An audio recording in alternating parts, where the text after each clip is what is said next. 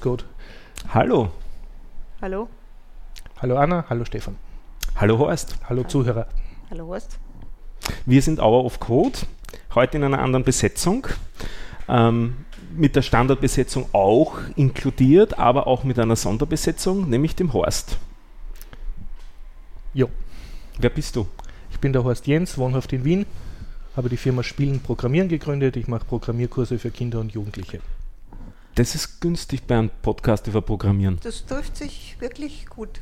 Ich muss auch sagen, dass euer Podcast sehr gut zu meinem Firmenprofil passt und sehr gern gehört wird. Das ist auch nett, dass er jetzt noch nett zu uns ist. Gell? Wollen wir ihn mal Sachen fragen? Das werden wir ihn eingeladen haben, sonst glaube ich, wäre er damit nicht. Also, Ich geniere mich auch, weil ich bin ordentlich zu spät gekommen. Ich bin nicht sehr gut mit Termine äh, aufschreiben. Und jetzt ganz verschwitzt hergeradelt, weil der Stefan gefragt hat, ob ich schon unterwegs bin und ich so, dann Panik, wahrscheinlich war heute irgendwas ausgemacht. bist von deinem, bist vom Programmierkurs gekommen. Na, von der Erholung vom Programmierkurs. So. Also der Programmierkurs war vormittags und ich war einfach nur nachher fertig. Was hast du denn für einen Programmierkurs gehalten? Ähm, also ich habe jetzt im Sommer immer Vormittagskurse, die gehen von 9 Uhr bis 12 Uhr, Montag bis Freitag, immer so Wochenblöcke. Und ähm, der jetzige Kurs, den habe ich aus Gaudi, haben alle Anwesenden hatten ein Android-Smartphone und da haben wir gesagt, so, wir machen jetzt Pocket Code. Pocket Code ist so eine Wish-App, an der du dir dein Programm aus Bausteinen zusammenwischen kannst am Smartphone direkt. Muss man dazu sehr viel können? Nein. Nein, du musst mit dem Google Play Store zwei Gratis-Programme installieren. Das ist die einzige Voraussetzung. Das heißt, für deine Programmierkurse ist es auch nicht Voraussetzung, dass man schon programmieren kann vorher. Nein, wobei ich mache das ja jetzt schon seit bald zehn Jahren. Ich habe jetzt immer wieder halt natürlich im Sommer äh, Kursteilnehmer, die schon letztes Jahr da waren. Also das, die wollen dann halt ein bisschen was Anspruchsvolleres. Mhm. Die beschließen also tatsächlich, okay, ich habe jetzt Sommerferien, ich muss jetzt in der Schule nichts mehr lernen, also gehe zum Programmieren lernen. Ja, ja, also zum Teil äh, beschließen es natürlich die Eltern, weil die müssen es im Wesentlichen zahlen, aber so, so ist das, ja. Die Anna schüttelt jetzt den Kopf. Ja, das, äh, das finde ich jetzt erfreulich. Ja, Also das- ist ja auch mein Geschäftsmodell. Das bestätigt mir auch das, was ich mir so immer so denke, dass ja Kinder auch freiwillig lernen. Man muss Ja, es sicher, ihnen ja. nur auf eine Art präsentieren, wo sie was damit anfangen können. Genau. Ich kann auch stolz sagen, dass die in den drei Stunden nie aufs Klo müssen und keine Pause machen. Also ab und also heute hat keiner aufs Klo müssen und keiner eine Pause verlangt. Ganz selten kommt mal vor, dass einer sagt, er möchte Wasser trinken oder so oder wirklich aufs Klo muss. Aber es ist eher so, dass, dass ich wirklich in drei Stunden lang durchunterrichte. Wie alt sind so die Kinder oder Jugendliche? Was Ich nehme sie ab Volksschulabschluss. Das Mhm. hat sich für meine Unterrichtsart halt gut herauskristallisiert. Das heißt, sie sind mindestens zehn Jahre alt. Und die Ältesten sind meistens um die 15, 16. Also die, die beste, äh, das, sagen wir so, das Alter, das ich am meisten verkaufe, ist so 12- bis 13-Jährige. Das ist der Großteil meiner Ich, ich, Studierenden. ich habe schon von dir gehört, dass du äh, Erwachsene auch unterrichtest. ja, mache ich auch. Ich würde sagen, da reden wir dann nachher ein bisschen drüber. später. Machen wir zuerst einmal so ein bisschen Genau. das, das Kinder- und Jugendliche-Thema. Genau. Ähm, mich würde halt interessieren, was du da so alles unterrichtest. Okay. Ähm, prinzipiell unterrichte ich Spieleprogrammierung. Jetzt in letzter Zeit eben durch das Pocket Code auch ein bisschen App-Programmierung, aber das, was wir mit der App machen, ist im Wesentlichen ein Spielprogrammieren. Also es bleibt bei Spieleprogrammierung und ähm, manche äh, Kinder haben dann auch andere weitergehende Interessen, die sagen dann, ich möchte auch eine Webseite machen oder ich habe dieses und dieses Projekt vor, da geht es dann natürlich weiter, aber so äh, ein Spiel programmieren ist der kleinste gemeinsame Nenner, damit kann ich eigentlich alle abholen. Hast du äh, bestimmte Kurskonzepte, wo du dann sagst, in dem Kurs machen wir dieses, in dem Kurs machen wir das? Oder wartest du erstmal ab, was die Kinder so an Interessen mitbringen? Ja, letzteres. Also ich habe ich hab kein Konzept. ich funktioniere nicht so, dass ich ein Konzept habe. Aber ähm, ich habe jetzt auch kein großartiges pädagogisches Konzept, wo steht, ja, das ist der Aufbaukurs 1 und dann müssen sie den Aufbaukurs 2 zahlen und so, sondern ich schaue halt die Kinder, die da sind, was können die schon, welche Geräte haben die mit, was wissen sie noch vom letzten Kurs oder von einem anderen Programmierkurs, sofern vorhanden. Manchmal habe ich welche, die sich versucht haben, selber auf YouTube oder mit einem Buch weiterzubilden, die haben dann schon gewisse Vorkenntnisse und da ich recht kleine Gruppen habe mit maximal sechs, sieben Teilnehmern, kann ich dann relativ gut individuell darauf auf eingehen und mache halt etwas, was dann auch so passt, dass ich es mit allen vorhandenen Geräten und allen Schülern gut unterrichten kann. Aber das kann sich von Woche zu Woche extrem stark ändern. Was hast du so an, an technischer Ausstattung da oder bringen die auch was mit? Teils bringen sie ihre Laptops oder eben Smartphones mit. Und ich habe natürlich auch einen Haufen Laptops und noch einmal einen Haufen Netbooks und ein paar große, starke Computer habe ich auch noch. Also ich kann so sieben Kinder äh, komplett EDV-mäßig komplett versorgen, inklusive Gamepad und Maus und alles, was man braucht. Und du entscheidest dann quasi durch die Evaluierung, die du am Anfang machst, wie du jetzt am besten vorgehst. Ja, theoretisch, praktisch entscheidet sich das auch dadurch, wenn ich jetzt zum Beispiel wieder mal äh, Linux installiert habe und das nur bei der Hälfte der Geräte funktioniert hat, spielt da halt auch äh, die, die, die, Gegebenheiten spielen dann ja. auch eine Rolle. Ich weiß jetzt gar nicht, ob ich jetzt gerade in Richtung Technik weiterfangen soll oder mehr so in Richtung, Richtung Kursinhalte. Ähm, ist Linux jetzt für dich wichtig oder ja. hast du. Ja, ich bin der volle Free Software-Typ, Open Source. Und das ist mir einfach sehr wichtig. Ich versuche das auch im, vor, äh, im, Kurs vorzuleben. Und ich muss auch sagen, ich habe ja nicht nur im Sommer ähm, Kurse, sondern auch unter dem Schuljahr, so wie jemand jetzt Klavierunterricht nimmt, kommen die zwei Stunden die Woche zu mir und da merke ich dann schon, je länger ich unterrichte, desto mehr nehmen sie einfach passiv von mir auf und sagen dann auch, ohne dass ich es jetzt selber dränge, ja, ich habe da einen alten Computer, kann, kann, ich dir den mal mitbringen, dass wir da Linux installieren und so. Also ich versuche das auch weiterzugeben. Ich tue auch ganz voll böse, ich tue den, schau, da hast du einen Pinguin-Pickel, magst du dir den auf deinen Laptop kleben und dann, ui, jetzt hast du einen Pinguin drauf, aber immer noch dieses falsche Betriebssystem. Und so. ja. Also das heißt, die kommen, die kommen wahrscheinlich mit sehr viel Windows-Vorkenntnissen. Ja, die meisten haben kommen, Windows, ab und zu haben sie ein Mac. Ab und zu, das erlebe ich jetzt in den letzten Jahren stärker, dass auch der Vater ist das meistens dann sagt, na na, der Bur hat eher Linux und so und das haben wir schon gleich okay. installiert. Ja, Sie sehen ja auf der Homepage, ja, und passt das eh die Ubuntu-Version. Also der Anteil der Leute, die schon von vornherein Linux haben, steigt jetzt langsam in den letzten Jahren. Aber er ist immer noch weit unter, unter einem Viertel, kann man sagen. Das, Entschuldigung, Stefanie. Vielleicht konkret darauf einhaken, warum äh, findest du, dass die Kinder oder Jugendliche Linux verwenden sollen zum äh, naja, Arbeiten und Programmieren? Ähm, ich war mal auf einem Stallmann-Vortrag ne? und, und das hat es dann noch mehr bestätigt, was ich mir eigentlich eh schon gedacht habe, mhm. aber nicht so konkret ausformuliert habe. Aber ich bin sozusagen sehr gläubig in diese Ideologie der freien Software, dass nicht nur Information frei sein soll, sondern eben auch Software, äh, wenn es nicht einen speziellen Grund gibt, sollte soll die frei kopierbar sein und, und frei verfügbar. Und was, was für mich das Killer-Argument ist, warum man im pädagogischen Bereich freie Software einsetzen sollte, also Free Libre Open Source äh, Software, ist, dass ich meine, dass du aus einer geschlossenen Box, wie es jetzt zum Beispiel ein, ein iPad ist, ja, wo du sofort die Garantie verlierst und dich strafbar machst, wenn du das aufschraubst, dass du daraus nichts vernünftig lernen kannst. Für mich ist Lernen, ähm, dass ich etwas aufschraube. Also wenn ich ein Radio habe als Kind und dann habe ich begeistert an dem Radio rumgeschraubt, obwohl ich total null kapiert habe, worum es da geht. Aber einfach ein altes Radio zerlegen und schauen, ah, da sind Drähte drin und so kleine Sachen und so. Und den Drehknopf einmal von der anderen Seite angucken und dann herumstochern, das ist für mich äh, Lernen, also Interesse zeigen. Und alles andere ist beschult werden. Und, und, uh, und ich glaube halt, wenn, wenn, du nur ein fertiges Kastel kriegst oder ein, ein fertiges Software, da gibt es ja auch, ähm, äh, auch gut gemachte jetzt äh, von Microsoft, äh, diese äh, Programmierumgebung, ich glaube Kobo heißt die, äh, du kannst halt gewisse Dinge machen, sehr schön, kannst du, äh, mit drei Klicks kannst du einen 3D-Spiel erstellen, aber du bist halt eingesperrt in deinem Kastel. Du hast nur einen, einen beschränkten Grad an Freiheiten. Freiheit zu lernen, Freiheit was zu machen und von Freiheit irgendwas zu kopieren oder zu verändern oder die Veränderungen weiterzugeben, ist überhaupt keine Rede. Und ich denke, wenn, wenn man schon beibringt und lernt, sollte man gleich das an, an, mit freier Software machen, weil du halt ja die größten Freiheitsgrade hast. Es kommt jetzt ein bisschen oft das Wort Freiheit Macht vor. Ja nichts. Das, das, das heißt aber dann ja. auch in deinem Fall, dass wenn du das Kindern vorsetzt, dieses mhm. Linux, dieses fremde, also es ist ja zumal, zumindest einmal eine fremde Optik, dass sie äh, einfach neugierig genug sind noch, dass sie da, da sich darauf einlassen. Weil ich frage jetzt deshalb, weil ich habe schon Erwachsene vor Linux gesetzt und die haben gesagt, das ist, das ist was ist denn das? Das ist ja Verstehe, nicht ja. Windows. Ne? Da, da ähm, muss man jetzt ein bisschen unterscheiden. Äh, ich sage ich, die Kinder äh, sehen natürlich Linux, wenn sie mit meinen Geräten arbeiten. Wenn sie ihre eigenen Geräte mitbringen, ist da natürlich Windows drauf. Und jetzt rein zum Programmieren lernen brauchst du kein Linux. Ja? Du kannst also auch auf einem unfreien Betriebssystem, wie zum Beispiel Windows oder Mac, trotzdem mit freier Programmiersoftware, wie zum Beispiel Python oder C oder irgendeiner anderen Sprache, arbeiten. Dann hast du halt kein komplett freies System, aber zumindest die Programmiersprache und der Code-Editor und der Compiler sind schon mal frei.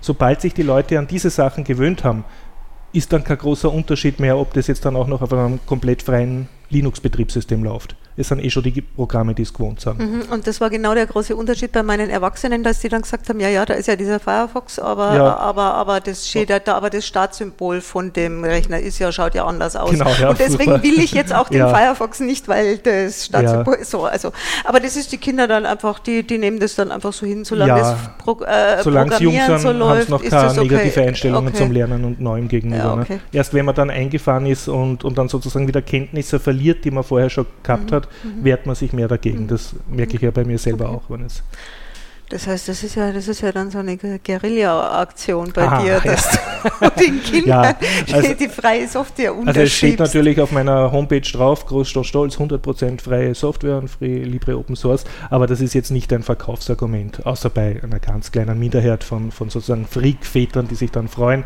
Den großen Teil der Schüler und auch denen Eltern ist das eigentlich relativ egal. Da könnte ich jetzt auch Apple verwenden und hätte vielleicht sogar ein bisschen mehr Umsatz, weil die sagen würden, boah, Leiwand, Apple, gutes Image, dann muss auch der Kurs gut sein, dann kann auch mehr kosten. Okay. Also es ist rein theoretisch, ich habe es nicht gemacht. Aber es hat den Vorteil, dass alles, was Sie von dir mitnehmen, jetzt was Sie dort produziert haben, weiter verwenden und weiter verarbeiten können. Absolut und ich denke, es hat auch überhaupt einen, einen Vorteil, wie du schon sagst, das sind einmal später, auch wenn sie jetzt nicht große Programmierer werden oder, oder das Programmieren wieder vergessen. Ne? Sie haben dann zum Beispiel, wenn sie jetzt später vor einem PC sitzen und da ist halt irgendein Linux drauf installiert, dann sagen sie, ah ja, das, das ist auch nicht viel anders, das habe ich ja mal in dem Kurs schon benutzt. Ne? Einfach, dass sie wissen, wie starte ich da irgendein Spiel, wie starte ich da einen Taschenrechner, wie kopiere ich einen File.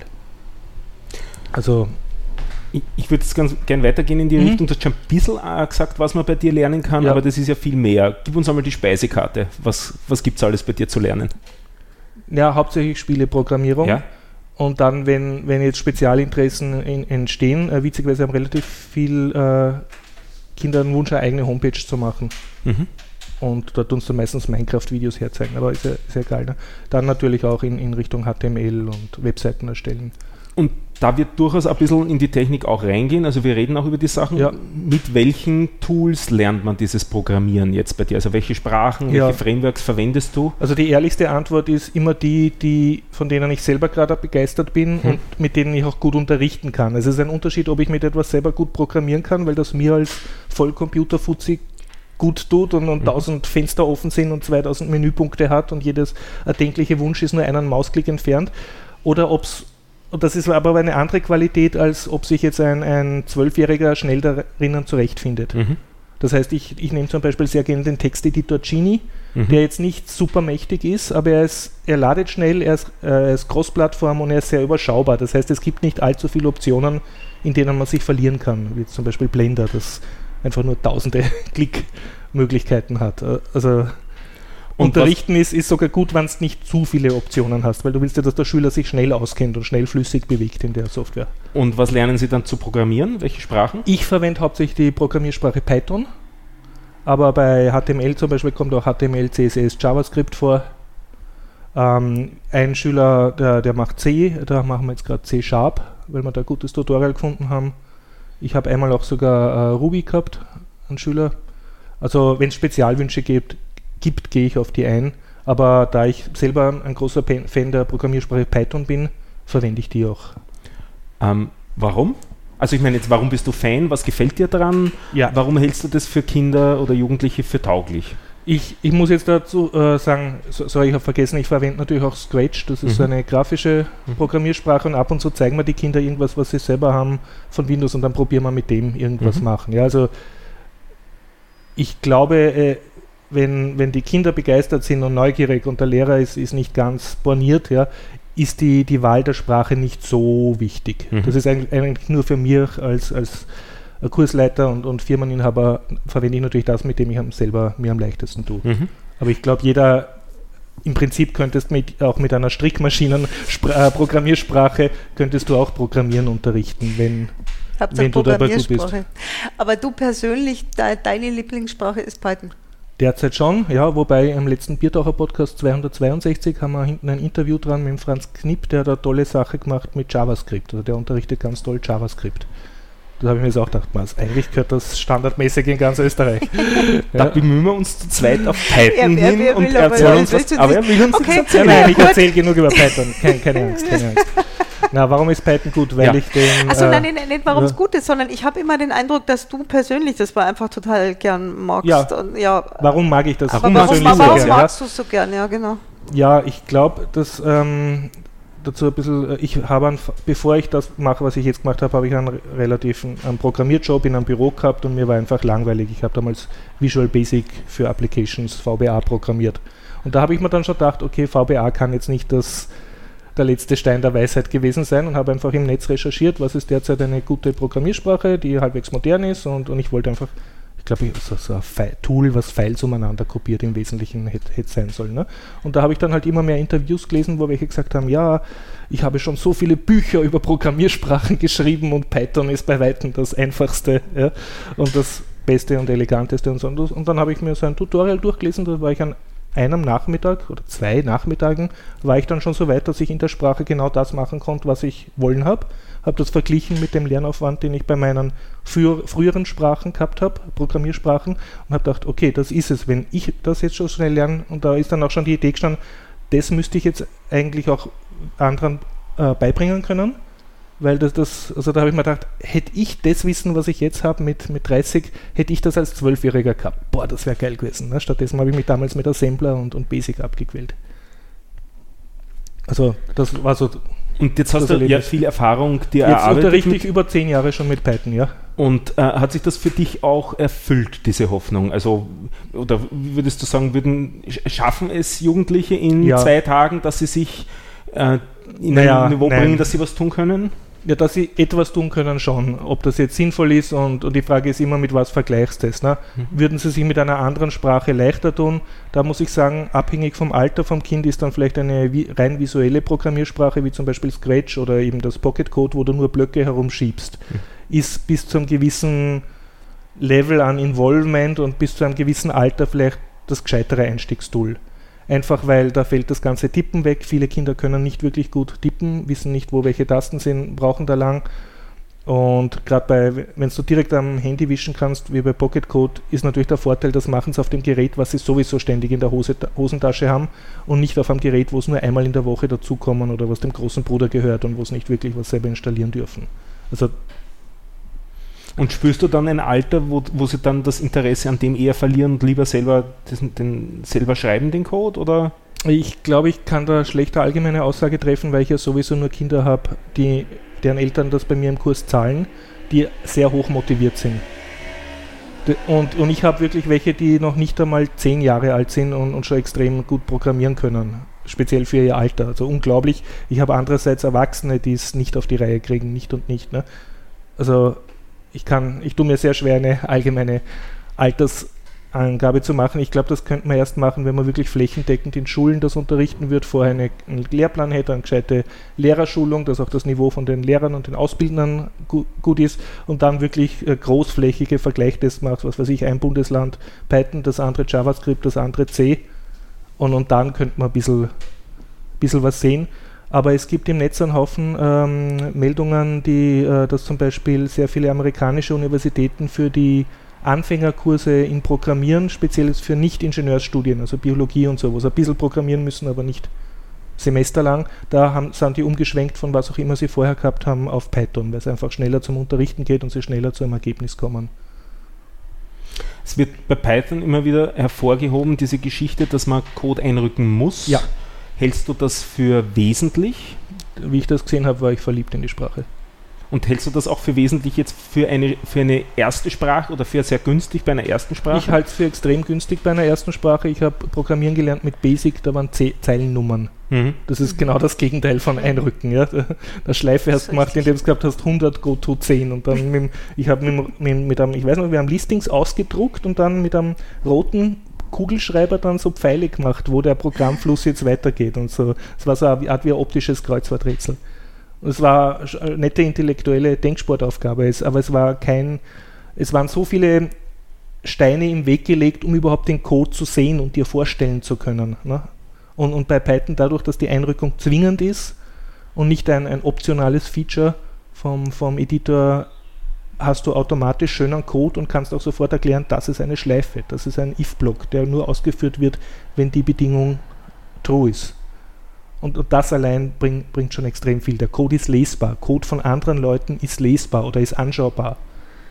das ist extrem wichtig, finde ich. Also du siehst sozusagen das, das Struktur- oder Flussdiagramm, siehst du schon ein bisschen in, allein, in, indem du das Python-Quellcode-Listing anschaust da, da, ich habe jetzt da mal gerade eine ganz naive Frage, weil immer wenn ich mir Code anschaue, dann mhm. sehe ich, dass da brav Einrückungen sind, egal welche Programmiersprache. Ja. Äh, wie, aber offensichtlich ist das nicht Standard, dass die Leute ist nicht das Standard. Machen. Also wenn du eine Programmiersprache siehst, wo, wo ab und zu eine Zeile mit einem Strichpunkt aufhört und nachher sind dann aber trotzdem noch lauter geschweifte Klammern dabei, wie das eben C und Java machen, dann ist die Einrückung nicht zwingend. Natürlich macht ein guter Programmierer automatisch Einrückungen, muss sie aber nicht machen und äh, sofern er sich nicht an einen Style Guide hält, hält, könnte eigentlich auch alles in eine einzige Zeile schreiben. Aber das ist ja grauslich. E aber das ja, machen ja dann tatsächlich auch Leute. Also ich, ich frage ich frag jetzt deswegen, weil ich mir das einfach nicht vorstellen kann. Und gerade weil du Java sagst, ja. ich habe jetzt neulich mir irgendwie so ein Java-Tutorial mhm. angeschaut und habe mir gedacht, wenn, wenn ich jetzt da nicht einrücken würde, ich, würde, ich hätte, er, würd, er wäre völlig verloren.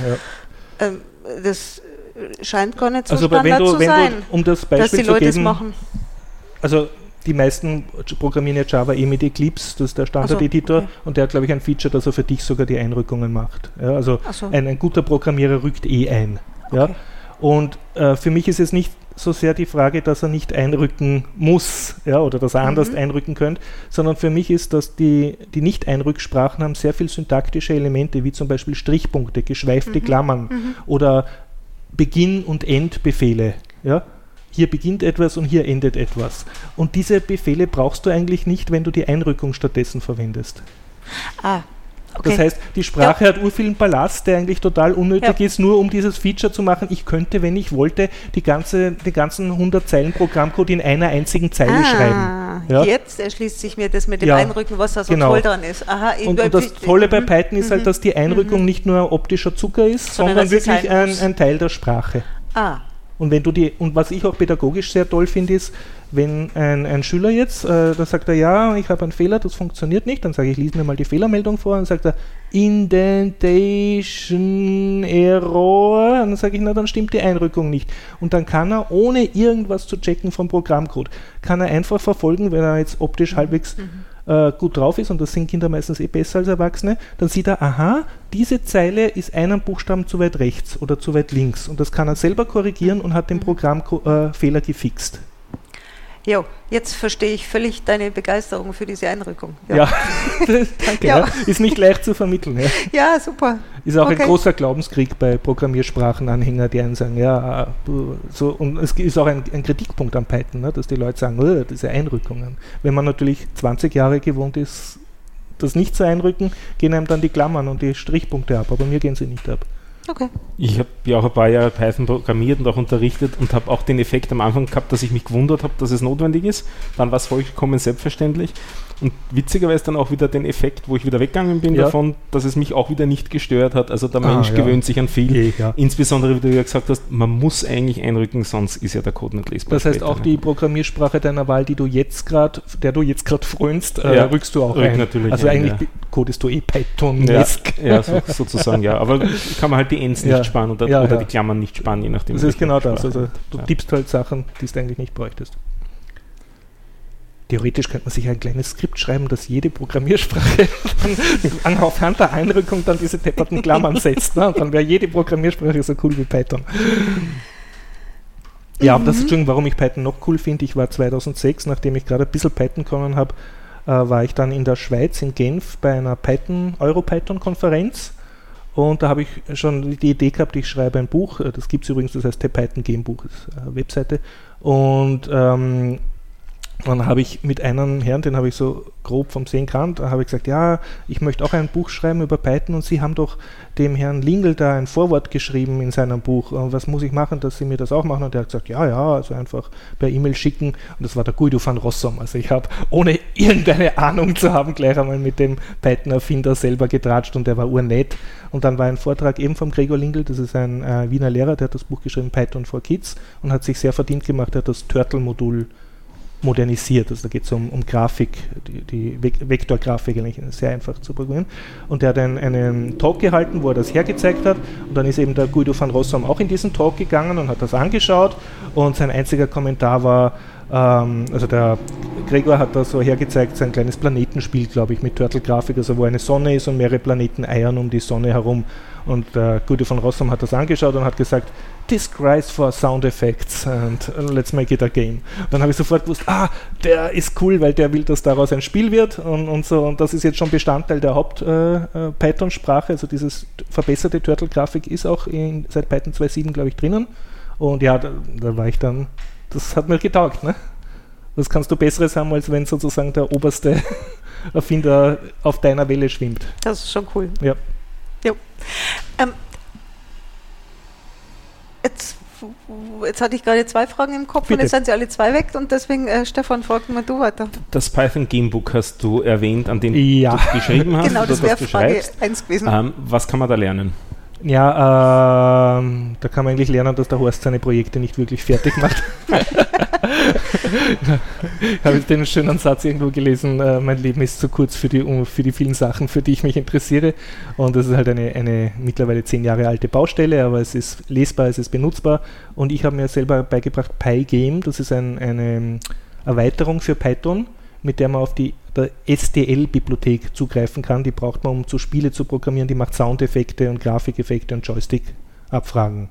Die ist eigentlich in C geschrieben, aber die hat jemand geportet auf Python. Und diese, dieser Port heißt eben PyGame. Und das hat mich interessiert. Ich habe gedacht, ja, yeah, und das verwende ich jetzt auch noch gern. Und ich habe damals gemerkt, es hat nicht sehr viel gescheite Dokumentation und Bücher gegeben. Und dann war so die Idee, haha, ich kündige meinen Job und ich schreibe ein Buch über Pygame und dann werde ich damit reich. Also den ersten Punkt habe ich zusammengebracht. Ich habe meinen Job gekündigt. Das Buchschreiben ist so ein bisschen, äh, das dauert halt noch. und reich werden, das haben wir alle erklärt, da wird man mit Büchern nicht. Also man kann die Verwendung von Pygame lernen. Ja, und ich habe auch also das Blöde ist, weil ich immer von so vielen Sachen begeistert bin, ändert sich dann auch immer die Zielrichtung, was ich eigentlich will mit dem Buch. Aber äh, derzeit ist es eigentlich ein GitHub-Projekt mit angegliederter Webseite. Und immer wenn halt meine Schüler was Tolles machen oder ich mit meinen Schülern was Tolles mache, dann denke ich mir, ja super, daraus machst du jetzt gleich ein ganz tolles Beispiel, weil damit, dabei kann man das und das und das und das und diese Technik beibringen und zwar so, dass es Sinn macht, dass es nicht abstraktes, theoretisches Blabla ist, sondern dass man sofort kapiert, das ist gut, weil ich möchte bei meinem Spiel einen Multiplayer-Modus, also brauche ich ein Netzwerkmodul und so weiter. Ne? Und ja. es ist aber eine riesige Baustelle. Du kannst Pygame lernen derzeit damit, das ist eigentlich der, der best ausformulierteste Teil. Und ähm, eigentlich wollte ich auch einen, einen Python-Teil machen, der rein textbasiert ist, also wo du einige Spiele lernst, rein im Textmodus. Und ja, ja, der ist noch nicht sehr gediegen. Und äh, irgendwann habe ich viel Zeit und dann mache ich das ganz toll. Okay, ich habe auf deiner Webseite ein bisschen gestöbert und habe mhm. gefunden, da gibt es auch Spiele von den Kindern drauf. Ja, das ist ein sehr ungepflegter Teil der Webseite. ich muss sagen, meine Webseite ist ein Doku-Wiki, die schaut circa so aus wie mein Schreibtisch und mein Schreibtisch ist sehr unaufgeräumt. Und ja. Aber wir haben ja neulich gelernt, dass sich das so gehört für einen guten Entwickler und dass, dass, dass man eine ungepflegte Webseite hat, weil man hat ja keine Zeit für die eigene Webseite. Genau, ja. ja. Muss ja arbeiten, ja, muss ja, Geld verdienen. Was brauche ich mhm. da Webseite, damit ich mehr Geld verdiene? Voll hindert mir am Geld verdienen. Was ich ganz spannend finde, ist, wenn deine Kinder da sagen, okay, ich habe jetzt eine Woche oder also meine zwei, Schüler, deine, deine ja, ja, die Kinder, die da, ja, genau, genau. Also die Kinder, die zu dir kommen, ja. um, um, programmieren zu lernen, wenn die dann heimgehen und sagen, ich habe ein Spiel programmiert. Oh, ja, das toll. Auch, ja. Ähm, wie weit ist es von dem, was die Kinder als Spiel programmieren, bis zu, nehmen wir mal jetzt an, so einer richtigen, so professionellen Spiele Entwicklung? Wie, wie, kann man da sagen, das ist jetzt, damit die, die, Kinder haben jetzt eine Ahnung davon, wie so ein Spiel äh, entwickelt werden könnte? Ja. Oder ist es quasi so eine Vorstufe, wo sie jetzt, wenn sie wollen, also wenn, wenn sie jetzt da irgendwie mhm. Äh, Blut geleckt haben, dass sie darauf aufbauen können? Weil das, was, was du beschreibst, das ist eher noch so fertige Elemente zusammenbauen, denke Bei ich mal. Bei Scratch oder? und diesen visuellen Programmiersprachen schiebst du im Wesentlichen fertige Elemente zusammen. Ne? Mhm. Äh, wenn du dann aber einen Schritt weiter gehst, was ich dann mache und mit, Python wirklich reingehst ins Programmieren, brauchst du natürlich für denselben Effekt, sagen wir, ein Raumschiff fliegt herum und von oben kommen mhm. Sterne runter, brauchst wesentlich länger, weil du dir viel mehr Sachen selber machen musst oder dich einarbeiten musst in existierende Libraries. Also es wird eigentlich komplizierter. Dafür steigt dein Freiheitsgrad. Du hast wirklich sehr viele Freiheiten. Wenn da die Bildschirmauflösung nicht passt, bei so einer fertigen Engine kannst du die wahrscheinlich meistens nicht ändern. Mhm. Wenn du wirklich ja. alles selber programmierst, kannst du das. Wenn du vier Joysticks gleichzeitig anschließen willst, kannst du das. Und Gut, deine Frage war jetzt. Wie, wie schwierig wie oder schwierig wie groß ist, ist der, der, der, der. Schritt für die Kinder dann so, ja. so, also genau dieser Schritt? Schwierig ist er nicht äh, und sie können professionell äh, entwickeln können es mit zwölf meistens nicht. Ne? Nee, Was sie machen können, ist Geld verdienen, das tun sie auch ab und zu, wenn sie bei Wettbewerben gewinnen. Es gibt den U19-Wettbewerb der Ars Electronica, da gewinnen immer wieder Schüler von mir und ja, da kannst du aber jetzt auch gewinnen, wenn du eine hübsche Webseite zusammengebracht hast als Kind oder so. Da kommt es nicht so auf die Programmierkenntnisse an, sondern eher mhm. auf die Kreativität und die Umsetzung fürs mhm. Alter. Und aber eine schöne Geschichte kann ich erzählen. Ich habe einmal vier, vier oder drei Schüler mitgenommen zur Austria Game Jam. Da gehe ich immer sehr gern hin. Das ist Teil der Global Game Jam. Also da setzen sich die kleine, überschaubare Wiener Spieleszene und Spielebegeisterte äh, Computerspiele-Begeisterte treffen sich an einem Wochenende und versuchen, ein Computerspiel zu einem vorgegebenen Thema zu machen in frei aufgestellten Gruppen. Also man muss so seine Idee präsentieren und, und dann finden, Leute finden und wird auch gegenseitig abgeworben. Und, und dann, das Lustige ist dann, also am Freitagabend beginnt das und am Sonntagabend wird dann präsentiert, was man zusammengebracht hat. Und da bin ich mit meinen Schülern hin und da hat dann auch der kleinste Schüler, der eigentlich überhaupt nicht wirklich programmieren konnte, aber der war recht sehr begeistert. Bei Blender hat er sehr gern so Modelle konstruiert.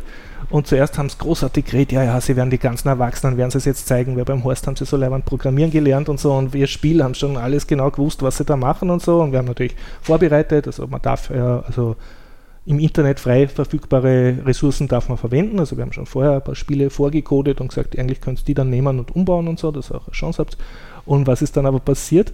Eben der kleinste Sterne ist, ist an einem Tisch gesessen mit lauter größeren und die waren sehr nett zu ihm und die haben mit, äh, mit dieser Engine äh, Unity gearbeitet. Und dann hat er irgendwie gesagt, ja, ja, das schaut ja so aus wie bei Blender. Haben sie gesagt, ja, kannst du Blender? Ja, sicher kann er Blender. Und auf jeden Fall hat er denen dann da Dinosaurier oder irgend ein paar Sachen ge gerendert in Blender. Die haben es eingebaut, in ihr Engine und sie haben die Programmierung gemacht, das war ihm eh recht und er hat keine Zeit mehr gehabt für seine Kollegen, weil er war jetzt bei den Wichtigen und er war sozusagen also wirklich bei den Großen und hat in einem professionellen Team mitgearbeitet. Aber ja, er, also es hätte jetzt nicht gereicht, dass er einen Ferialjob kriegt. Andererseits wäre er ein bisschen älter geworden oder hätte er das jedes Jahr gemacht und sich kontinuierlich dafür interessiert, hätte er natürlich extrem gute Chancen gehabt für einen Ferialjob, mhm. weil er die ganze Branche schon kennengelernt hat als Zwölfjähriger. Mhm. So groß ist die Branche in Wien ja nicht. Ne? Mhm. Ja, das weiß ich jetzt nicht. Die ist ja. nicht so, die, die ist die, überschaubar. Nein, die passt in die Wohnung vom Stefan. Ah, okay. also wenn der Stefan eine gute Party macht, ist circa so. Okay. Also 100 Leute so maximal.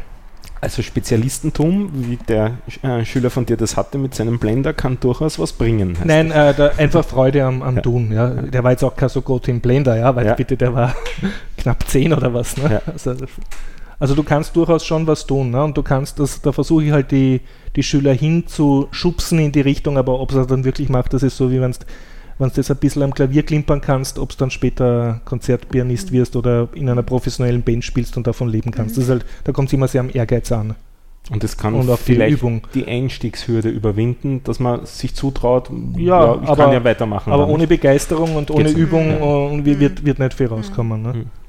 Und wie schwierig ist der Schritt von fertige Klick, bunt, klicki, bunti zu jetzt muss ich abstrakte Zeichen eintippen? Ist das schwer oder kriegen Sie das eher schnell heraus? Ich, ich sage, das ist reiner Frage, wie gut du unterrichtest. Okay. Weil überlege mal, was du alles gelernt hast als Kind. Du hast Radfahren gelernt, du mit, mit Smartphones umgehen, äh, Pubertät, alles, ja, also tausend Sachen, die du als Erwachsener gar nicht mehr lernen möchtest. Also ich, mir graust jetzt, wenn ich noch einmal Matura machen müsste, ne, so viel gleichzeitig ja, ja. lernen. Ja, das, das ist richtig. Ich denke jetzt eher in, in aus dem meiner Alter Perspektive. fressen sie ja Wissen in sich hinein. Die lesen ja Bücher wie nix, sondern zeigen mir auf YouTube dauernd Sachen, die sie sich irgendwo angelesen oder angeschaut haben. Also wenn, wenn du, wenn du die Motivation richtig hinkriegst und das interessant machst, mhm. lernen sie an dir vorbei. Mhm. Können sie dich überholen. Ne? Aber, aber natürlich das passiert selten von selbst. Ne? Du mhm. musst, musst, die richtigen Sachen herzeigen, musst beim Installieren helfen, musst, musst gewisse Konzepte erklären, die sie in der Schule noch nicht erklärt haben, gekriegt haben oder die es schon wieder vergessen haben oder wo es nicht kapiert haben, dass da eigentlich eine Winkelberechnung jetzt zum Beispiel auch was Sinnvolles ist. Haben die in der Schule sowas wie EDV-Unterricht oder Informatikunterricht? Österreichische Schüler, wenn ich jetzt am korrekten Stand bin, haben mit 15 garantiert ein Jahr äh, Informatikunterricht, wobei nicht sehr genau definiert ist, was dort passiert. Mhm. Also die meisten erzählen mir, dass sie dann halt so Word oder sowas mhm. machen. Ja. Es gibt jetzt aber auch viele Schulen, die einen Informatik-Schwerpunkt haben oder einfach ein. Ja, Entschuldigung. Und man muss sozusagen sagen, jede Volksschule hat, glaube ich, einen PC im Klassenraum. Das ist jetzt auch durchgängig. Und es gibt sozusagen eine Lücke, wenn sie die Volksschule verlassen, bis sie 15 sind. Das kommt dann sehr auf die Schule an und auf mhm. den Lehrer. Ob es da ein, ein es gibt, glaube ich, in jeder Schule einen EDV-Saal, aber wie, sehr sie, wie oft sie den benutzen, ob der zugesperrt ist oder ob es eine Bibliothek gibt mit frei zugänglichen Computern, hängt alles von der Schule ab und von den Lehrern, die dort unterrichten. Okay. Und wie kommst du gerade darauf, dass du denen das Spielen beibringst? Weil das nahe, das naheliegendste ist bei Kindern so äh, Spiele programmieren, Spiele, Spiele, also was Spiele spielen, spielen, ist das naheliegendste. Das Spiele spielen ist das naheliegendste. Ja. Aber Spiele Vorsicht, man muss dazu sagen, ja das noch naheliegendste ist anderen Kindern beim Spiele spielen zuschauen. Das, das glaubt man gar nicht. Man glaubt immer, Kinder wollen selber spielen, aber zum Teil wollen sie auch nur zuschauen, wie andere spielen. Es gibt mm, auf, ja, ich, ich kenne jetzt diese, die Let's, diese Let's Plays ja, und so. Das, und auch so im echten Leben. Also sie freuen sich auch durchaus, wenn einer gut ein Spiel spielt, schaut ihm der andere okay. dabei zu. Also viele, also Lernen vom Modell ist, glaube ich, das, mhm. der Begriff. Und, und das unterschätzt man oft. Ne? Aber manche sind auch durchaus glücklich, wenn zuschauen und dann ein bisschen besser wissen, so über die Schulter schauen, aber müssen nicht unbedingt selber spielen. Und es ist dann so, dass sie, dass sie wenn, sie das Spielen cool finden, dann ist das Spiel machen auch irgendwie cool. Ja, zu meinem Leidwesen, ich bin ja jedes Jahr auf der Game City, das ist die gro große ähm, Spielemesse in Wien, im Wiener Rathaus. Und da mache ich natürlich auch Werbung für meine Programmierkurse und da sagen mir sehr viele dann auch sehr deutlich, ja, Spielen ist schon cool, aber Programmieren, na. Also die Kinder, die zu mir im Kurs kommen und die ihn bezahlen, finden natürlich äh, Programmieren cool, aber es gibt durchaus Leute, die das jetzt sehr unnötig finden. Also ich frage gerade deswegen, weil der Stefan, der hatte mir vorhin einen neuen Podcast, nicht nur mir, überhaupt einen neuen mhm. Podcast empfohlen und ich höre jetzt gerade da irgendwie fleißig mich durch und höre gerade eine Folge von einer, die ist Gamerin, die ist, mhm. die spielt seit sie sieben ist und ja. äh, und würde aber, hat, sagt sie selber im Leben nicht auf die Idee gekommen, mit Spiele programmieren ihr Geld ja. zu verdienen. Und äh, deswegen äh, hätte es mir jetzt interessiert, wie das bei den Kindern so ist, ob das jetzt äh, dann auch dieses Spielen und Spielprogrammieren, ob das dann auch so weit auseinander ist unter Umständen. Ich bin da, ich kann da keine gescheite allgemeine Aussage treffen, weil ich ja halt nur die Kinder habe, die sowieso interessiert. Mhm. Ne? Die, die es nicht interessiert, wären auch nicht meine Kunden. Dir, ne? Was ich schätze, ein bisschen, doch ein bisschen weiß ich es, wenn ich in Schulen reingehe und dort Workshops mache. Und da ist so, dass das meistens ein Drittel bis die Hälfte interessiert und die anderen lassen es halt über sich ergehen, aber ist jetzt nicht so, dass die in der Pause sich von selber dafür interessieren würden. Die tun lieber Milchbackerl durch die Gegend pfeffern oder Nachbarin am Zopf ziehen oder sonst, was halt Kinder so tun. Jetzt haben wir schon relativ viel über Python gehört. Ja. Ähm, vielleicht erzählst du uns noch ein bisschen, was man mit dem Scratch machen kann. Du hast gesagt, das ist mit, hat mit Blöcken zu tun, die ja. man zusammenzieht. Was kommt da raus, wenn man die zusammengezogen hat? Was kann man damit machen? ja, äh, also Scratch ist derzeit in der Version 0 eine Flash-basierte Anwendung. Das heißt, es läuft in einem Webbrowser. Du brauchst da mal einen PC, äh, in dem das läuft. Und da muss auch der Flash-Player korrekt installiert sein und du bekommst dann lauter Codeblöcke. Und das ist, hat jetzt aber nicht nur Scratch, sondern das, das ganze Konzept heißt visuelles Programmieren. Das haben jetzt auch schon mehrere andere Sprachen und Sprachsysteme. Und die Idee ist, dass du nicht tippen musst, sondern dass die paar Kommandos, die der Computer ver versteht, wie man Schleife anfängt, dann if-Block, eine Variable setzt, die gibt es schon wie Lego-Steine als fix und fertige Bausteine. Und du hast sozusagen einen Werkzeugkasten und du schiebst jetzt nur noch die Bausteine korrekt zusammen. Und dadurch hast du dann auch ein bisschen so die Einrückungen, wenn das gut gemacht ist. Also eine Schleife ist meistens schaut aus wie ein riesiges C und in den Leerraum in der Mitte vom C kannst du dann andere Blöcke hineintun. Und dadurch weißt du dann, aha, die stecken jetzt in einer Schleife drinnen. Und kriegt man damit auch Grafik hin oder ja, Sound ja, hin? Ja, ja, mhm. Sound kriegst du auch hin, Grafik kriegst du auch hin und also Scratch speziell ist jetzt ge gemacht, um, ähm, um Spiele oder kleine Animationen, kleine Filme kannst du damit machen, aber auch so Quizzes, die interaktiv sind.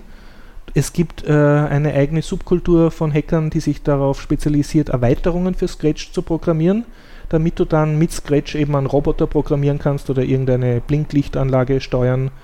Also dass du also Kontakte in die physikalische Welt machst. Und ähm, ja, aber es gibt auch sehr viele engagierte Lehrer, die einfach Scratch verwenden, um jetzt zum Beispiel eine Kurvendiskussion zu erklären. Ich verwende es sehr gern, um den freien Fall zu erklären, weil man das recht oft braucht in einem Videospiel, dass was runterfällt im Gegensatz zu runterschweben.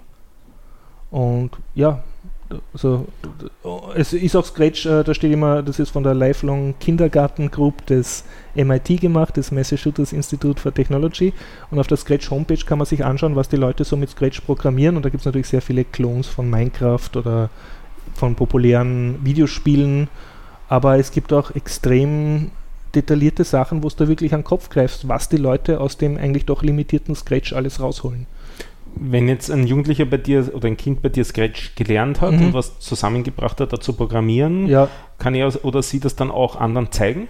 Na klar, das, kannst bei, das ist in Scratch eingebaut, das Feature, und das ist jetzt auch bei Pocket Code und bei immer mehr anderen solchen äh, Programmierplattformen drin. Da ist sozusagen ein eingebauter Share-Button oder Upload-Button, der das dann auf ein zentrales Repository rauflädt und du kannst dann sozusagen die, das auch voten und liken und kommentieren und du siehst sozusagen, was mit dieser Programmiersprache jetzt äh, das populärste Programm ist. Das, das ist, glaube ich, ein Feature, was immer mehr Standard wird. Ich muss dazu sagen, ich mache Scratch nur bei sehr kleinen Kindern und bei größeren Kindern meistens nach ein oder zwei Tagen gehe ich über zu Python. Weil dann sage ich, ihr könnt jetzt bei Scratch genug, den Rest könnt ihr allein weitermachen. Machen sie das dann? Es kommt aus Kindern. Es kommt, kommt okay. aus Kindern. Gibt es Kinder, die sich dann dagegen wehren und sagen, also Code will ich nicht schreiben, sondern möchten Scratch weitermachen? Na, das merke ich dann. Ne? Ja. Das, merke ich eh, wenn es mit dem Coden partout nicht zurechtkommt, ja. dann sage ich, du bleib, bleib beim Scratch, das ja. hat jetzt keinen Sinn. Also wenn ja. sie sich schwer tun, zum Beispiel eine, eine geschweifte Klammer zu finden, zu finden oder, oder, du merkst einfach, sie, sie haben mit der, das ist das erste Mal, dass er Tastatur bedienen, wirklich, okay. dann, dann ist wahrscheinlich besser, man bleibt beim visuellen eine Zeit lang. Oder es ist ein guter Anlass, jetzt, jetzt wirklich sich mit der Tastatur zu beschäftigen. Ja. Also ich, ich freue mich immer sehr, wenn es Lehrer gibt, die halt in der limitierten Zeit, die sie haben, den Kindern ein Zehn-Fingersystem beibringen. Ich finde ja. das nach wie vor ein, ein, ein sehr wichtiger Skill. Ich finde ja tatsächlich, dass es inzwischen so wichtig ist, dass das verpflichtend sein sollte in der Schule. Ich finde jetzt ich Vielleicht kommt irgendwann mal so ein Schläfenchip mit einem Drahtlosskabel so, und dann werden deine okay. Gedanken per Gedankenerkennung direkt ja, ich weiß es nicht. Ich, ich, ich erlebe es immer noch so, dass die Leute irgendwie die Handschrift so, so hochloben und ja. Handschrift ist so wichtig. Und ja, wenn man denkt, naja, also im Alltag äh, muss eigentlich eher ja, tippen können als wichtiger als Handschrift. Ja, ja mei, ich hm. denke, das ändert sich immer halt durch okay. den technischen Fortschritt, was jetzt in ist und was wichtig ist. Hast du recht ambitionierte Eltern, die ihre Kinder da hinschicken und dann denken sie hinterher, kommt uns jetzt ein Programmiergenie raus? Oder ist es mehr so, dass sie sich denken, das schaut jetzt dem Kind nicht, wenn es einmal programmieren lernt? Na, ich habe sowohl ambitionierte Eltern äh, als auch ähm, also Eltern, die einfach sagen, dass sie, viele sagen auch, sie freuen sich, dass es im Sommer ein Angebot gibt, mhm. dass die Kinder nicht zu, zu Hause hocken. Aber prinzipiell sind das sicher alles Eltern, die an der Bildung ihrer Kinder interessiert sind, sonst würden sie ja den Kurs nicht zahlen. Mhm. Was ich schon mache, ist, ich mache eine Probestunde und da rede ich hauptsächlich mit dem Kind und ignoriere die Eltern und, und schaue einfach, ob das Kind äh, da ist. Und es steht auf meiner Homepage sogar drin in den, ähm, im FAQ. Ähm, äh, ich, ich äh, behalte mir das Recht vor, Kinder vom Kurs auszuschließen, wenn ich Zweifel an der Freiwilligkeit des Besuchs habe. Weil was ich nicht brauche, ist ein Kind, das hergeschickt worden ist. Mhm. Also dass das mir dann sagt, nein, ich wollte eh nicht her. Mhm. Da, also das versuche ich halt in der Probestunde schon abzuklären. Und, und das manchmal ist mir das wirklich passiert, habe ich gesagt, äh, da machen wir das vielleicht erst nächstes Jahr. Ich glaube, er ist noch zu jung. Mhm. Oder sie. Weil das, das wird mir dann äh, total die Gruppe zusammenhauen und auch mir die Stimmung. Ich mag ja nicht, ich bin ja nicht selbstständig, dass, dass ich dann einen Job mache, der mich nicht freut. Wie lange dauert so ein Kurs? Naja, äh, du kannst bei mir buchen ein, eine Woche im Sommer, das sind äh, 5 mal 3 Stunden, 15 Stunden, oder äh, einfach unter einem Jahr äh, so einen regelmäßigen Kursbesuch, das sind 2 Stunden pro Woche. Der Preis ist immer 12 Euro die Stunde bei mir. Das heißt, es gibt es da jetzt einen Tag, der der erste Tag ist im Kurs oder kann man da. Schön wäre es, nein, leider, ja. leider nicht. Ich freue mich, wann die Leute kommen. Also man kann einfach kommen und das ganze Jahr über anfangen, ja. Und man ist dann so weit, wie man es halt geschafft hat und dann arbeitet man ja, sich die, immer die weiter. Ja, die kommen ja nach den Ferien wieder. Und also du hast auch Kinder, die längere Zeit bei dir ja, sind. Ja, sicher, ja, ja. Ich habe auch selber, also wenn ich mich so beobachte, ich, ich muss leider sagen, dass jemand wirklich brauchbar programmiert, also dass ich mit ihm gemeinsam, dass er sozusagen sinnvoll und ich gemeinsam an denselben Python, Pygame-Projekten arbeiten, um zum Beispiel für einen Wettbewerb ein, einzureichen. Und dass ich ihm nicht mehr jeden Schritt erklären muss, sondern wirklich, äh, dass er mir sozusagen zuarbeitet und wir gemeinsam oder ich ihm zuarbeite. Aber äh, da brauche ich immer noch zwei, zwei Jahre dazu. Also zwei Jahre halbwegs regelmäßigen Kursbesuch oder einen, meistens ist es so, dass die Kinder mit einem Intensivkurs anfangen im Sommer und dann kommen es auch im, im, Jahr.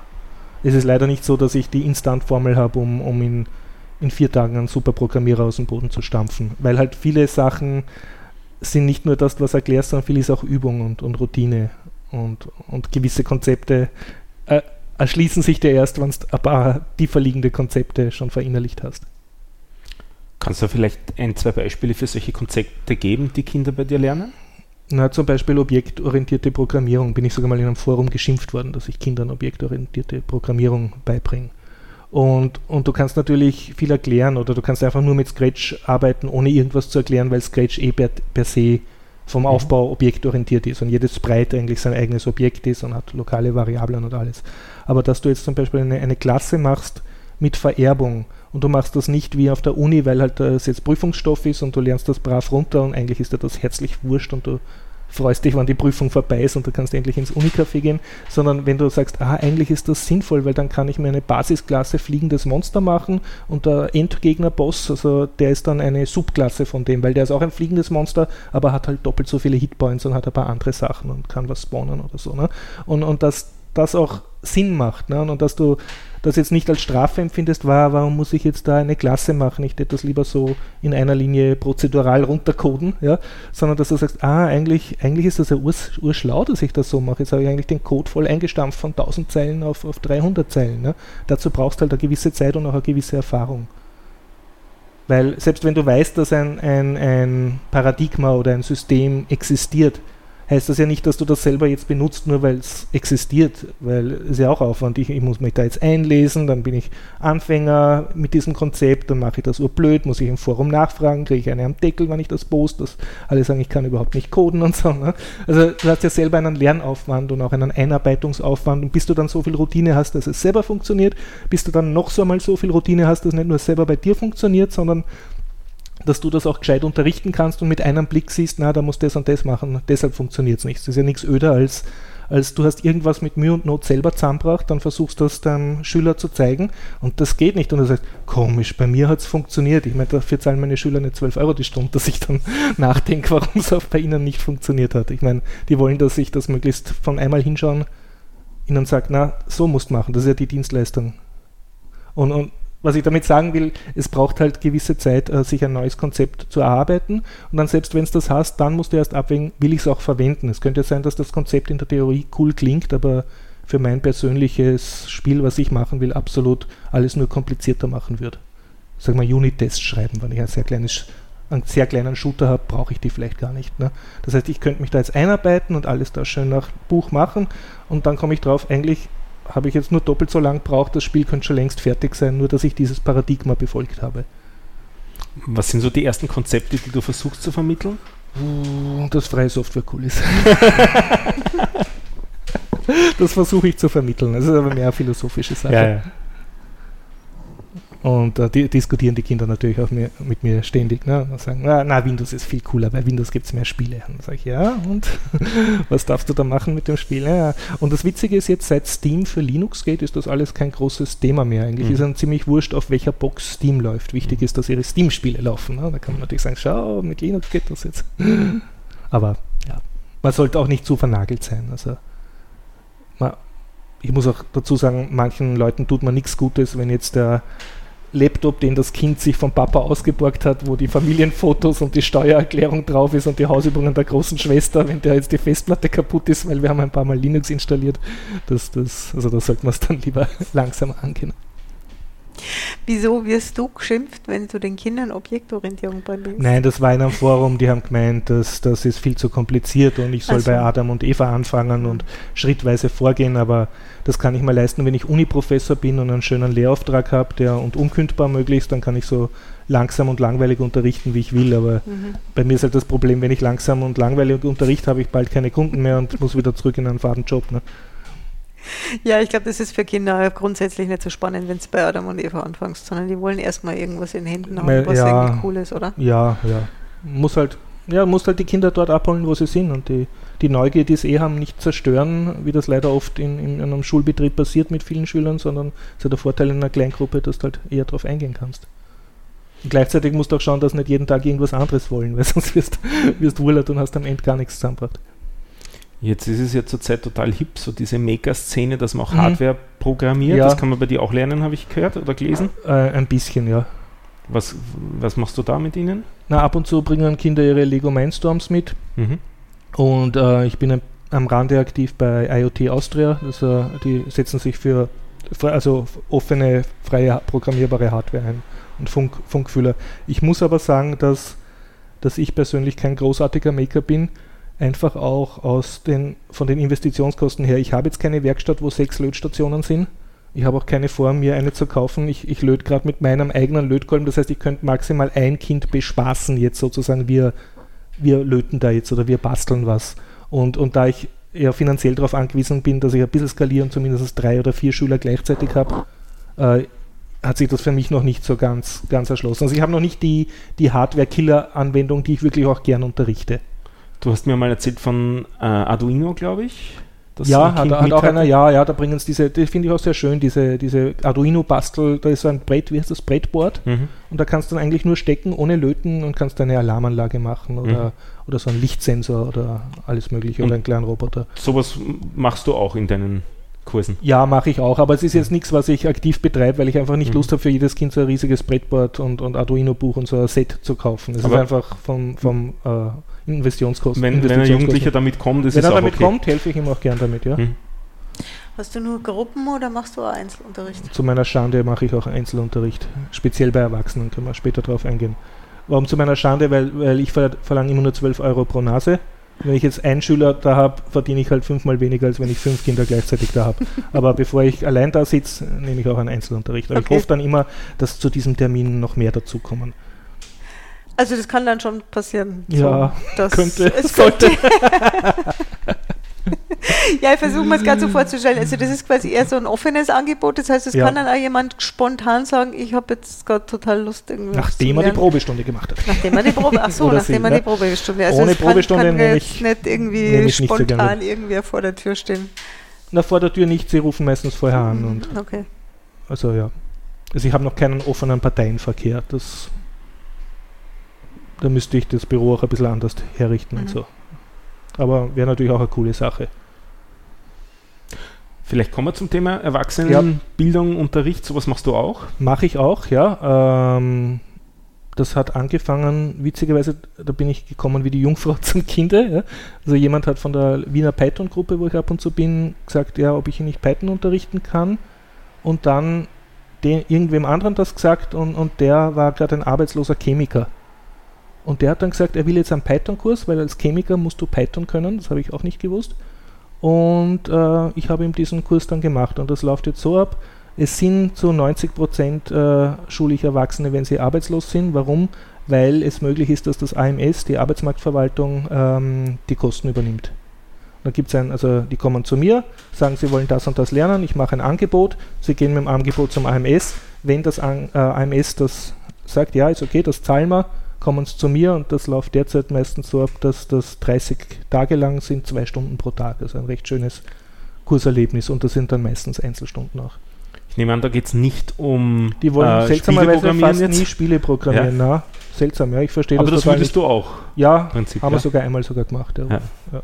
Und, und was ist da der Wunsch? Was wollen die? Irgendwelche lernen? Fadensachen. Ich weiß auch nicht warum bilden sie sich halt ein. Also halt. die kommen dann mit einer Problemstellung zu dir, das ja, würde ich jetzt gerne lernen oder wie schaut das aus? Ich, ich, ich rede jetzt ein bisschen böse daher, was ich ja. nicht sollte, ja. Aber die Problemstellung ist meistens, ich möchte äh, einen leibenden Job mit urviel Geld und das bringst mir jetzt in genau 30 Tagen bei, dass ich das kann, damit ich mich dort bewerbe und das kriege. Und nein, aber ähm, meistens haben sie schon ein gewisses Interesse aus der Branche, wo sie hinwollen oder vorher schon waren, mhm. sehen dort meistens auch, welche Software läuft oder welche, mit welcher Programmierkenntnisse sie etwas verändern könnten oder sich dort besser einbringen könnten. Und auf diese Problemstellung arbeiten wir dann hin. Meistens äh, sage ich dann, ja, dann fangen wir an mit Python. Aber es kann auch sein, dass da, da was anderes gefragt ist. Und da geht es darum, generell programmieren zu lernen, also auch wieder Konzepte wie objektorientierte Programmierung ja, zu verstehen. Ja, meistens ganz konkret. Also ich, ich muss jetzt C lernen oder ich möchte dies, mhm. mit dieser und dieser Library umgehen können. Aha. Ja. oder meistens einfach, ich möchte Programmierkenntnisse haben im, und weil ich, was weiß ich, ich möchte damit ein Gast, Gastronomie, Kassasystem programmieren und was, oder ich möchte eine App programmieren. Mhm.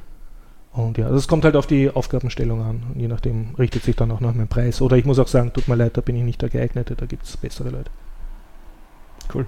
Aber ich, ich finde eigentlich Spiele programmieren ist das Schönste, was man machen kann. Das ist so, wie wenn du ein Musikinstrument hast und dann sagst, naja, du mal halt Nudelteig damit rollen, das ist auch oder, oder tun wir halt, was weiß ich, das als Türstopper verwenden. Ne? Mit, einem Musikinstrument macht man Musik, oder? Also mit einem Computerprogrammieren macht man äh, Spiele, das ist doch das Schönste, was es gibt. mit einer Programmiersprache. Man braucht solche Datenbank programmieren, weil äh, es ist, der Menschheit keine abgegangen, oder? Wieso, wieso, bringst du, also das, wieso bringst du dann anderen Leuten bei, wie man Spiele programmiert, statt dass du das selber machst? Erklärst ja, das ist eine gute Frage. Ähm, äh, ich erkläre das immer so, dass, äh, dass ich irgendwie das Geld verdienen müsste, um die Zeit frei zu haben, um die Spiele zu programmieren, die mir taugen. Ah. Das heißt, wenn ich, wenn ich jetzt, äh, ich könnte natürlich bei einer Spielesoftwarefirma anheuern oder selber eine aufmachen, nur ähm, ich wäre dann in einer Situation, die ich eigentlich nicht wollte. Also ich müsste entweder für einen Markt produzieren und das wäre dann nicht mein Spiel, sondern das, was mir die Marktforscher oder mein Producer eben, oder mein Publisher sagt, dass sich auch verkauft. Oder ich müsste überhaupt als, als Programmierer jemand anderem zuarbeiten und dessen Ideen verwirklichen. Und, und ich meine, dann hätte ich gleich in dem Job bleiben können, wo ich vorher war. Mir geht es halt auch um, um das zu machen, was mir wirklich Freude macht. Und das ist derzeit das Unterrichten. Und ich komme beim Unterrichten immerhin über den Umweg der, meiner Schüler und Schülerinnen dazu, dass wir Programme machen und die auch veröffentlichen. Also unter github.com heißt Jens, äh, kann man die auch zum Teil sehen. Ähm, ich kann jetzt auch stolz berichten, dass immer mehr meiner Schüler eigene GitHub-Projekte haben und dann halt selber auch veröffentlichen auf GitHub. Leider ist halt oft so, dass, dass bei Kindern ändern sich dann auch wieder die Interessen. Ne? Dann geht er jetzt ein halbes Jahr einen Kurs und dann hört er auf, dann geht er an dem Projekt nichts weiter. Ja, trotzdem finde ich das cool. Da sind sie bestimmt auch stolz drauf, wenn sie sowas machen. Ja, also meine Hoffnung ist, wenn sie sich dann mit 16 oder 17 irgendwo bewerben für einen Ferialjob oder für einen Job, dass sie dann eben schon sagen äh, können, ja, das ist meine GitHub-Page. Dazu sage ich auch, da wählst dich jetzt nicht als Mickey Mouse an, sondern mit deinem Klarnamen. Dann sieht man, aha, na, nicht schlecht. Der hat seit also wie er 12 war, hat er schon sein erstes GitHub-Projekt gehabt und dann schauen wir sich das an und das hat Hand, Hand und Fuß. Also da versuche ich sie natürlich hinzubringen. Ja. Wir hatten es in der letzten Folge doch drüber, dass jeder so sein Herzensprojekt mhm. hat irgendwie. Und das ist, das, das, das ist, ja bei dir mit, mit dem Spiel und Spiele programmieren. Freie Spiele. das freie Open Source und Spiele. Was gibt's Besseres? Was war denn das, das Schrägste, was du je an, an, an Kundenwunsch, an Schülerwunsch irgendwie so bekommen hast. Na, ständig wollen sie, dass ich ihnen zeige, wie man Passworte hackt und dann ganz ah, genau, ah, ja. wie man welchen Mitschüler und welcher Lehrer und welchen Verwandten da irgendwas ja, Böses tut. Das ist ja nicht schräg. Das ja, ist ja nur äh, nicht, nicht ethisch, mache ich natürlich nicht. Ähm, schräge Wünsche. Gott. Irgendwelche Na, abgefahrenen Programmiersprachen oder so. Nein, das eigentlich wär weniger. Sie, also meistens wollen es Minecraft irgendwie nachprogrammieren, mhm. wobei dann rauskommt, dass sie eigentlich Minecraft spielen wollen, aber so. das mhm. dürfen sie jetzt zu Hause nicht oder so. Und dann sage ich, ja, du dazu brauchst jetzt nicht in Programmierkurs gehen, dass du Minecraft spielst. Ne? Ich soll dir was Programmieren mhm. beibringen. Kann man auch in Minecraft programmieren? Ja, da gibt's, äh, es gibt äh, zum Beispiel am Raspberry Pi eine, eine ähm, Lite-Version von Minecraft drauf und die hat wiederum eine Python-Schnittstelle und dann kannst du Python-Code schreiben und der verändert jetzt in der Minecraft-Welt, das ist diese Blockwelt, verändert der dann was und du kannst dann zum Beispiel eine Pyramide aus Dynamit programmieren mit einer kleinen oder zwei Schleifen und die kannst dann natürlich noch detonieren lassen und da muss ich aber sagen, ähm, da ist für die Kinder meistens lustiger, wenn die Erwachsenen sie in Ruhe lassen und sie selber Minecraft spielen dürfen, als wenn es da jetzt ihnen jemand sagt, es ist so, wie wenn du das an Lego-Kasten kriegst als Kind und, und dann sagt er, schau, mit dem Lego-Kasten könnte man jetzt den Satz von Pythagoras da erklären, weil da bauen wir jetzt Dreiecke. Vielleicht möchte das Kind wirklich nur Lego spielen ne? und da nicht groß be mhm. beschulmeistert werden. Aber mhm. ein guter Lehrer kann, glaube ich, mit jedem Tool, auch mit einer Schachtel Streichhölzer, was, was Tolles machen. Ne? Du hast mir immer wieder mal schon mit Begeisterung erzählt, dass du mit äh, Jugendlichen Roguelike-Spiele programmierst ja. auch. Erzählst, das kennen, glaube ich, auch nicht allzu viele Leute. Erzählst du vielleicht einmal, was das grundsätzlich ist? Also, grundsätzlich ist Roguelike eine ganz schwere äh, digitale Sucht. der ich auch voll verfallen bin. Also Roguelike, das eins der ersten Spiele dieser Art hat Rogue geheißen, also Räuber, Schurke. Und das Prinzip ist immer so, du siehst meistens von oben äh, deinen Held, dein Maxal, und das rennt in einem zufallsgenerierten 2D-Level herum, also so wie ein Grundriss von einem Keller mit so Räumern. Und da gibt es halt dann Stufen zu noch tieferen Kellern und dein Spielziel ist meistens, dass du ganz tief hinabsteigst in immer schlimmere Verliese und dort immer größere Schurken besiegst und Monster und, und Schätze findest und bessere Waffen und bessere Zaubersprüche lernst. Und ich spiele zum Beispiel eins mit Begeisterung seit eh seit zehn Jahren schon, obwohl ich nie gewinne, das heißt äh, Dungeon Crawl. Und das kriegen natürlich auch die Kinder mit. Das ist immer an, wenn es gerade reinkommen und sagen, was machst du da? Ah, ich bin schon wieder bei dem Roguelike gestorben. Und dann kriegen es, also ich gebe eigentlich auch passiv meine, meine Ideale mit, was ich als gutes Spiel finde. Und äh, gerade dieses Dungeon Crawl, weil das natürlich eine freie Software ist, haben wir auch schon sehr oft nachprogrammiert und, und dann halt nach den Vorstellungen der Kinder. Ne? Weil die ganzen Grafik-Assets und Soundeffekte kann man sich natürlich nehmen und auch die, die Spielidee und dann haben wir, wow, und das kann man selber programmieren und dann sind auch ganz schöne Ableger oder Forks davon entstanden. Also das ist auch eine Sache, die sich in so einem Kurs ausgeht, dass man sowas zum Laufen kriegt. Ja, eher in einem Sommerkurs dann. Ja. Oder, und das wirklich gut ausschaut, also mit Grafik und Sound dann eher mhm. mit zwei Kursen ist, mhm. oder, oder mit Vorkenntnissen. Mhm. Was, was ich äh, letztes Jahr zum Beispiel viel gemacht habe, da ich habe einfach im Textmodus ein Rogue gemacht. Also mhm. das war dann wie in den 70er Jahren diese Filme, wo du so einen Bildschirm hast mit grüner Schrift und und dann Klammerhafen. Und da bin ich drauf gekommen, dass den Kindern, wenn du ihnen erklärst, wie cool das ist, dass sie da extrem reinkippen und das, und weil das ist ja nett, das kannst du in 25 Zeilen programmieren und dass sie, sie wirklich Freude haben, an Klammeraffen durch ein, ein äh, Labyrinth aus Rufzeichen zu bewegen, dass sie dann das große X finden, weil das ist die Prinzessin und, und dass sie da nicht unbedingt äh, super Grafik brauchen, wenn sie da ihre eigenen Ideen verwirklichen können. Du kannst sehr schnell sagen, einfach Level designen im Textmodus, was, was ich eigentlich verwende, damit sie sich an die Tastatur gewöhnen. Sage ich so, und jetzt kannst du dann Labyrinth da selber machen. In Python geht das ja super, mit einem, da gibt es den Triple, Triple äh, Quote, also man kann ein einen mehrzeiligen String machen, also eine riesige Zeichenkette, die mehrere Zeilen lang ist. Und dann bauen sie ihr Labyrinth aus, ähm, aus Doppelkreuzen für die Mauer und Punkteln für die äh, Fliesen und halt, dann sagen wir ja, ein D ist eine Türe und ein M ist ein Monster und so und, und dann bauen, stopfen sie da alles mit Monstern und machen so Räume mit Schätzen, aber die werden von urvielen Monstern bewacht und der Schlüssel liegt auf der anderen Stelle neben einer Falle und dann freuen sie sich und dann tun sie während dem Spiel oft aufhören, ah, es ist so fad, ich muss noch mein Monster reinkoden und dann spielen sie weiter an der Stelle und so. Dann bauen sie Cheat Keys ein, die es nicht den anderen Kindern erzählen und so. Also da kommt man schon schnell zu einem Ergebnis. Aber dass es wirklich jetzt so ist, dass das auch anderen verkaufen oder schmackhaft machen könntest, musst mehr als eine Woche investieren. Hm. Oder ich zumindest. Hm. Ich unterrichte nur drei Stunden am Stück. Also hm. vielleicht wird es mit einer Woche gehen, wenn es wirklich acht Stunden am Tag unterrichtest. Aber wer will das? Ah, drei Stunden finde ich sowieso ganz schön lang. Das die sind intensiv, die drei Stunden. Ich bin auch nachher immer sehr fertig. Ja. Und die Kinder? Hm, Kriege ich nicht so mit. Also jetzt äh, mache ich ja in Irland ein Codecamp, das ist ganztägig, da, da werden wir dann schauen, äh, mhm. wie das wirklich ist. Das ist so gemischt Sport und, und äh, Coden. Und ja, da bin ich wirklich 24 Stunden mit den Kindern zusammen. Und da werden wir schauen, wie viel, wer, wer zuerst K.O. ist, die Kinder oder die, die Betreuer. Das finde ich sowieso eine abgefahrene Mischung, dieses Sport und Coden. Also es ergänzt sich ja ziemlich gut, finde ich. So, ja, also ich würde auch ohne im Sport zurechtkommen. die Kinder ja, ist, glaube ich, ganz gut. Vielleicht. Also ich, ich hätte Code und Biercamp wäre zum Beispiel meins, aber ich glaube, das ist schwer zu verkaufen. Ich hatte vielleicht, also ich hatte mir jetzt gerade so gedacht, dass es vielleicht für Kinder, gerade für Kinder ganz gut ist, wenn sie sich zwischendurch mal bewegen. bewegen. Ja, ja, ja, tun sie gerne. Ja, okay. Also was auch schön ist, dass sie jetzt alle Smartphones haben, du kannst sie super rausschicken und dass man draußen dann zum Beispiel Assets fürs Spiel programmieren oder sich selber als Superheld so fotografieren gegenseitig, wie es von einem Baum hüpfen oder Baum ja. raufklettern und dieses Foto dann wieder ins Spiel einbauen. Also das ist im Zeitalter der Smartphone eigentlich recht. Das ist ja wohl zum Angeben. Man kann, man kann Frischluft auch als Nerd ver nützlich verwenden, ohne dass die Zeit sinnlos vertan ist mit, mit Plastik und, und Lederobjekte wegwerfen und ihnen nachrennen. hm. Ja, aber das ist, das ist ja, also irgendwie finde ich das ja schon cool. Ich glaube, als ich klein war, wenn es da sowas gegeben mhm. hätte, dann hätte ich ja voll damit angegeben, glaube ich. Also ich wäre da im Kurs gewesen und dann hätte ich wahrscheinlich, wären wahrscheinlich allen wahnsinnig auf die Nerven gegangen, was ich in dem Kurs da gelernt habe. Und vielleicht hätten das alle gar nicht so richtig toll gefunden. Wie, äh, kriegst du irgendwie Rückmeldungen, wie das bei den Gleichaltrigen ankommt, also bei den Gleichaltrigen von deinen Schülern, was die da so machen? Na, ich rede natürlich immer mit meinen Schülern und so und dann sage ich, ich will ja immer Geschäft machen, na, ich will ja, dass sie ihre Klassenkameraden mhm. zu mir schicken, dass die auch brav mhm. löhnen.